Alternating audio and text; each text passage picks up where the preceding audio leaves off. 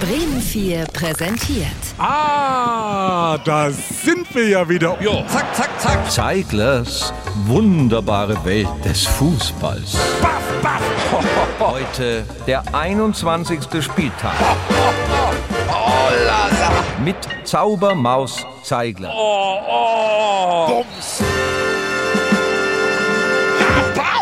Im letzten Doppelpass auf Sport 1 ging es um Zahlen.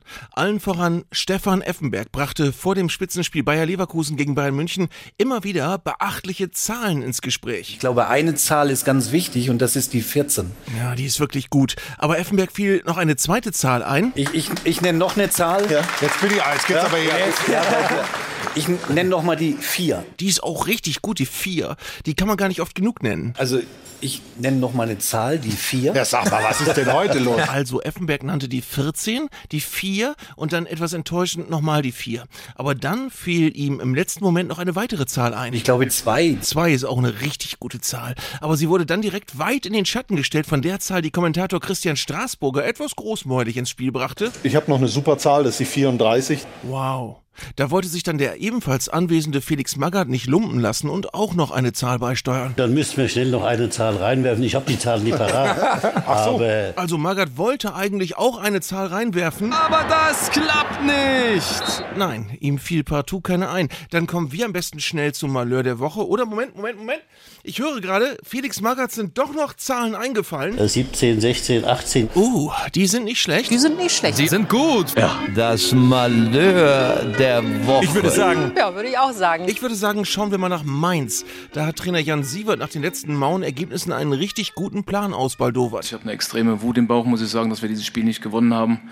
Ähm, habe aber den Mut gesehen und den werde ich auch jetzt aus dieser Wut umwandeln. Diese Wut, die ich gerade in mir trage, sehen Sie mir das bitte nach, aber die werde ich umwandeln in den Mut.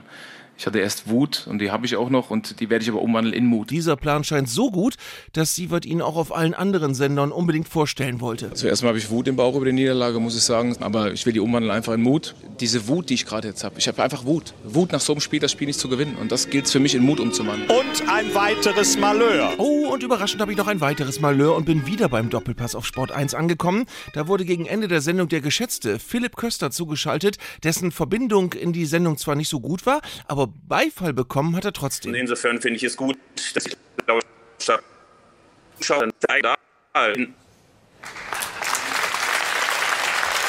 Interessante Perspektive. Absolut. Und es spricht sehr für Philipp Kösters Lebenswerk, dass auch gewisse technische Unzulänglichkeiten seinen Statements nicht die Brisanz genommen haben, die sie verdient hatten.